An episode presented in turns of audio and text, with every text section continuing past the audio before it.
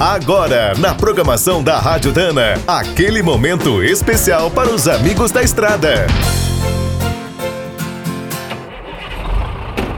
Está começando mais um minuto do caminhão. Fique por dentro das últimas notícias, histórias, dicas de manutenção e novas tecnologias. Apesar de serem raros, os caminhões com tração integral têm uma longa história no Brasil. Estão nas tropas e nos trabalhos mais brutos. A Mercedes-Benz foi a pioneira. Em 1960, lançou o LAP 321 4x4. Dez anos depois, reforçou a aposta com o parrudo LG 1213 6x6. Até hoje, a montadora é uma referência nacional em modelos fora de estrada. O Atego 1726 4x4 é o mais novo produto da marca. Outra empresa que marcou época foi a Engesa. Entre 1966 e 1993, fabricou kits de conversão e vários caminhões com tração integral. A Grale também conta com versões 4x4 desde 1985. Atualmente, o Bruto Militar Marruá AM41 é o grande sucesso da linha.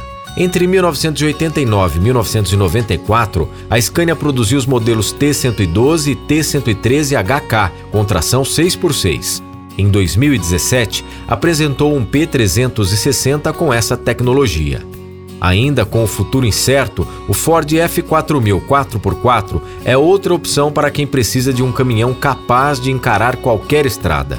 Grande fornecedora de brutos 4x4 e 6x6 para o exército, a Volkswagen lançou recentemente a versão civil do Constellation 15190 4x4.